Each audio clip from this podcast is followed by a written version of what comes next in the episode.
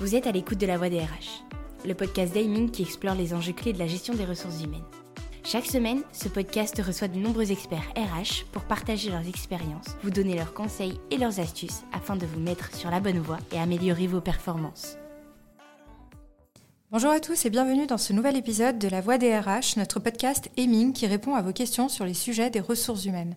Je suis Daniela Margitican, experte en risque professionnel, et j'ai le plaisir d'accueillir le docteur Gilles Sedbon pour ce nouvel épisode de podcast. Gilles est médecin et nous allons nous intéresser aujourd'hui au sujet des troubles musculo-squelettiques en entreprise. Mais d'abord, je laisse Gilles se présenter. Merci Daniela, bonjour à toutes et à tous.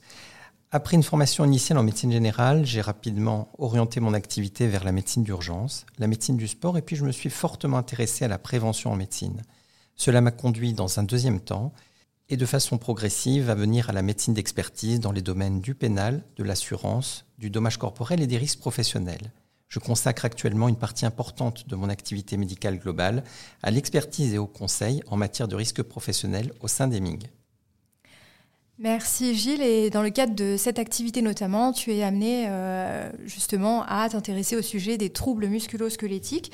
Je voudrais partager avec toi quelques chiffres. Euh, donc 87% des maladies professionnelles concernent des troubles musculo-squelettiques et euh, elles génèrent notamment des incapacités de travail et des arrêts d'une durée relativement longue puisqu'en moyenne, ils, génèrent 266 jours d'arrêt de travail. On sait également qu'une euh, partie importante de l'accidentologie est liée à des activités de manutention qui impliquent aussi euh, l'activité biomécanique. C'est pour cela que euh, nous avons choisi de nous intéresser à ce thème. Et dans un premier temps, j'aimerais que tu puisses nous, nous décrire finalement assez simplement ce que sont les troubles musculo-squelettiques. Effectivement, Daniela, ces chiffres sont suffisamment importants pour que l'on s'intéresse aux troubles musculo-squelettiques. Alors commençons donc par quelques petits rappels. Les troubles musculosquelettiques sont des pathologies multifactorielles, le plus souvent à composante professionnelle qui affectent principalement les articulations, les muscles, les tendons et l'organe et les nerfs. Ces pathologies touchent anatomiquement les membres supérieurs, les membres inférieurs et la colonne vertébrale. Généralement, ces troubles musculosquelettiques induisent des douleurs, de l'inconfort, des gènes fonctionnels qui peuvent aller de la perte de mobilité jusqu'au blocage articulaire, une faiblesse musculaire et des troubles sensitifs. Cette faiblesse musculaire entraîne dans un premier temps une maladresse, mais peut aller jusqu'à une perte de force.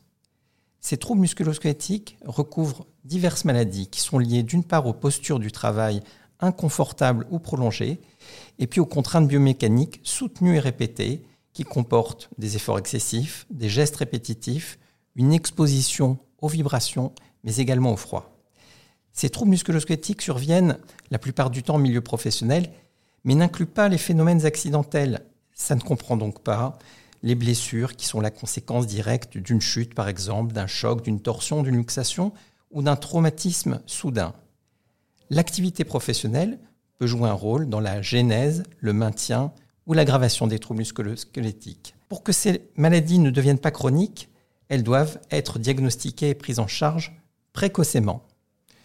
La plupart de ces troubles musculosquelettiques sont répertoriés dans certains tableaux de maladies professionnelles. Il s'agit du tableau 57 des maladies professionnelles pour le régime général et du tableau 39 pour le régime agricole. Ces tableaux répertorient les troubles musculosquelettiques touchant les épaules, coudes, poignets, mains, les genoux, chevilles et pieds.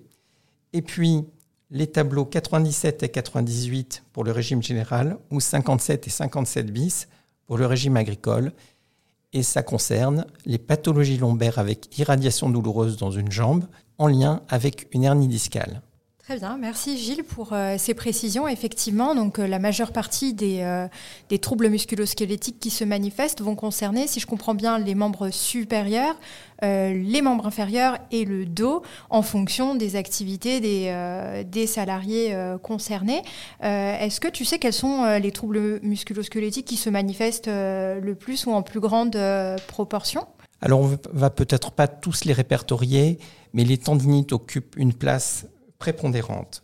La première maladie professionnelle et le premier trouble musculosquelettique présent chez les salariés est le syndrome du canal carpien, qui consiste en une compression d'un nerf à la face antérieure du poignet.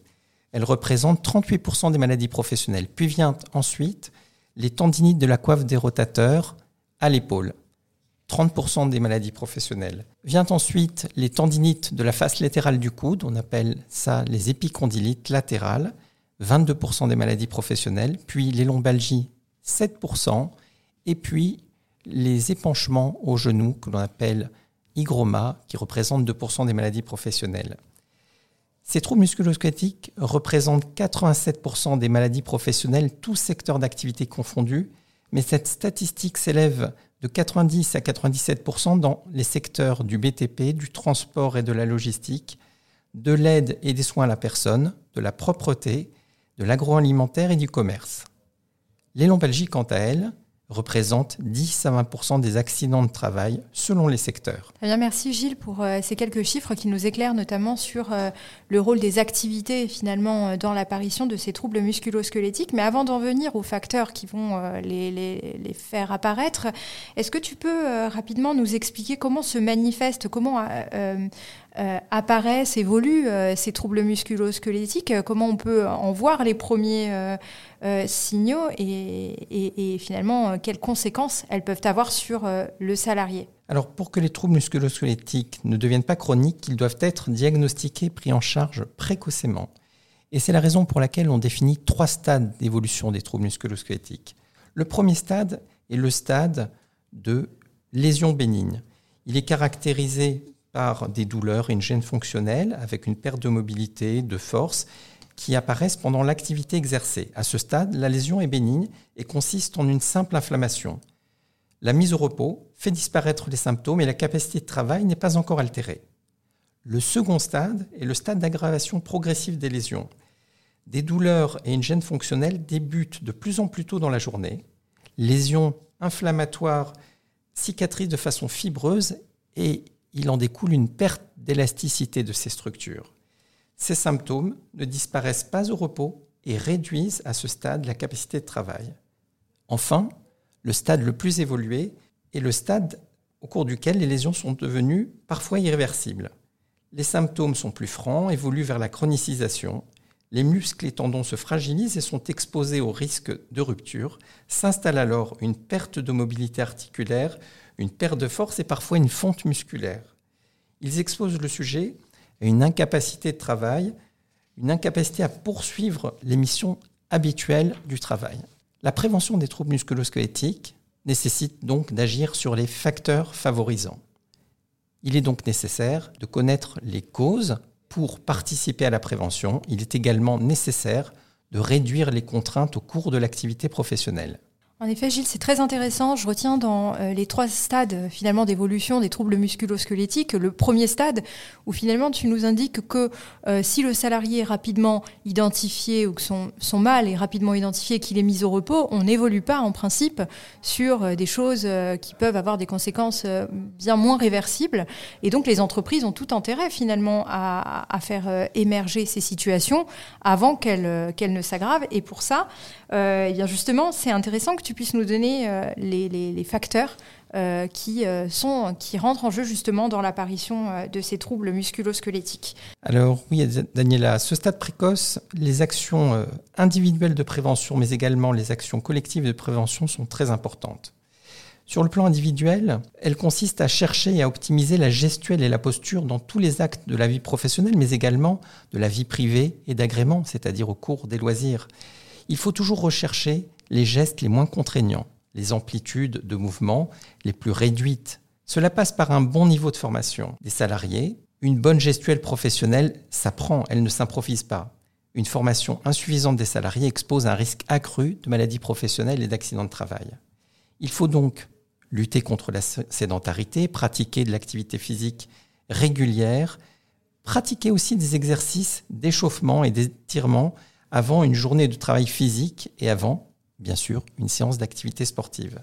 D'une façon générale, il faut préserver une bonne hygiène de vie, ce qui comprend une alimentation variée et équilibrée, la maîtrise pondérale, la lutte contre la sédentarité, la gestion du temps de sommeil et puis consommation modérée d'alcool. Évidemment, des mesures de bon sens et pas que pour prévenir euh, les troubles musculo-squelettiques, pour prévenir euh, bien d'autres choses euh, également. Donc effectivement, tu nous donnes là quelques clés finalement de la prévention en entreprise. Tu parles de, des échauffements, des étirements. donc ce sont des mesures qui, qui concrètement, de façon très médicale, vont contribuer à prévenir un certain nombre de lésions irréversibles. notamment, je parle des échauffements, des, étirements. Quel rôle ils ont finalement justement de, prévention sur finalement le, le, corps et l'activité du salarié? Alors, en entreprise, les actions collectives de prévention nécessitent l'implication de l'entreprise et de tous ses acteurs, l'employeur, les salariés, les représentants du personnel et les services de santé au travail. Cette prévention collective au sein de l'entreprise se fait en trois temps.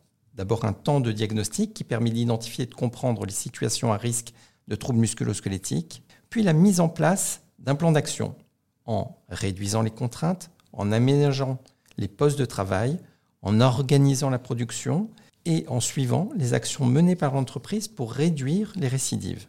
Dans un dernier temps, il s'agit d'évaluer les mesures appliquées et les adapter si besoin. Alors Daniela, tu nous parles de l'échauffement, de l'étirement, eh bien ça consiste à conditionner le corps à subir des contraintes, des gestes répétitifs, un travail en force. Ça permet de limiter les blessures qui vont découler de ces gestes professionnels. Merci Gilles pour euh, cette réponse. Est-ce que tu peux maintenant nous donner certains éléments sur la façon dont sont traités les troubles musculo-squelettiques, puisque euh, il y a beaucoup d'entreprises qui sont dans le cas euh, finalement de, troubles qui sont malheureusement apparus pour certains de leurs salariés ou qui sont dans des situations, des activités qui malheureusement sont exposantes et qui, pas, qui ne sont pas parvenues à, éviter l'apparition de troubles musculo-squelettiques. Est-ce que tu peux nous expliquer comment il est possible pour le salarié de retrouver euh, ou pas peut-être ses capacités, euh, notamment de travail, mais aussi ses capacités euh, dans ses activités de la vie courante? Alors, effectivement, quels sont les traitements possibles des troubles musculo-squelettiques? D'abord, identifier les causes favorisantes pour en supprimer certaines, c'est-à-dire aménager le travail selon l'aptitude, selon la capacité restante du salarié, en veillant à ne pas l'altérer, cette capacité restante. C'est le rôle du médecin du travail. Mais également, il faut agir sur les activités de force, sur les gestes répétitifs, sur les postures critiques. Il s'agit d'identifier les mouvements non douloureux pour les prioriser. Et puis en cas d'arrêt de travail, tout doit être fait pour optimiser la reprise d'activité professionnelle, la rendre pérenne et éviter les rechutes. Cela passe parfois par des aménagements du temps de travail, mais également du contenu des missions effectuées, et cela peut aller jusqu'à la nécessité de mettre en place un reclassement. Donc là, on parle d'adapter quelque part le travail aux capacités diminuées ou provisoirement diminuées du collaborateur.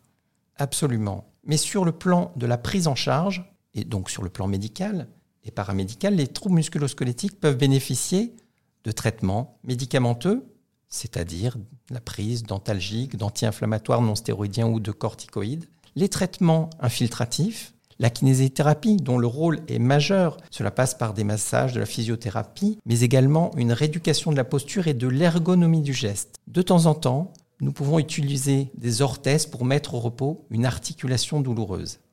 Et parfois, la chirurgie est indispensable, mais on essaye de la limiter. Les médecines dites non conventionnelles peuvent avoir un intérêt. Il s'agit de l'ostéopathie, de la mésothérapie, de l'acupuncture, de l'auriculothérapie, de l'hypnose, des thérapies comportementales, mais également de l'homéopathie et de la phytothérapie. La prise en charge médicale, est généralement orchestrée autour et par le médecin généraliste, avec un recours possible à des médecins qualifiés en rhumatologie, en médecine physique et réadaptation, en médecine du sport, en médecine antidouleur et éventuellement en médecine à exercice particulier, c'est le cas de ces médecines dites non conventionnelles. Le médecin du travail peut être sollicité pour une visite de pré-reprise par le salarié, par le médecin traitant, même par le médecin conseil de l'assurance maladie. À noter que la reprise du travail après un arrêt de travail pour maladie professionnelle nécessite absolument une visite de reprise, même lorsqu'a eu lieu une visite de pré-reprise. Je voulais aussi aborder la question de l'automédication. Elle est problématique car le recours aux antalgiques sans avis médical masque la douleur, retarde la prise en charge et expose au risque de chronicisation des lésions. La guérison complète peut être obtenue si la prise en charge est intervenue à un stade précoce, mais la consolidation avec séquelles est plus fréquente lorsque la prise en charge a eu lieu au stade des lésions irréversibles. On revient encore une fois sur l'intérêt d'identifier rapidement les premiers signes euh, de l'apparition d'une TMS au stade uniquement inflammatoire, euh, douloureux, comme tu le décrivais tout, à l'heure, pour justement éviter euh, à la fois l'automédication, des choses qui vont cacher la douleur et, des aggravations.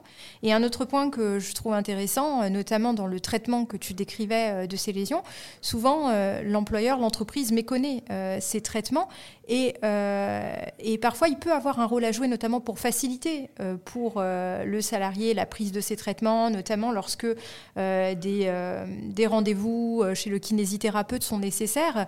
elles ne sont pas toujours incompatibles avec la reprise d'une activité légère, mais pour cela, il faut vraiment que le salarié ait un interlocuteur au niveau de l'entreprise pour pouvoir ben, aménager à la fois sa reprise et les conditions de ses, de ses soins. Donc merci Gilles pour ces éclairages, c'était très, très intéressant. et donc nous allons nous retrouver, Gilles, lors d'un prochain podcast où nous allons continuer à parler de ce sujet euh, des troubles musculo-squelettiques, notamment pour aborder un peu plus en détail euh, les facteurs euh, d'apparition et les éléments de prévention que nous pouvons mettre en œuvre, mais aussi un sujet qui est très actuel, qui est l'allongement de la, de la durée de vie au travail, ou plutôt de, l'allongement des années travaillées, et le sujet justement de, la capacité de travail jusqu'à un, âge plus, plus avancé et de son lien avec les troubles musculo-squelettiques. Merci Gilles pour ton intervention qui a été euh, très claire et euh, très instructive. N'hésitez pas à vous abonner, à nous suivre sur euh, notre podcast et laisser vos commentaires.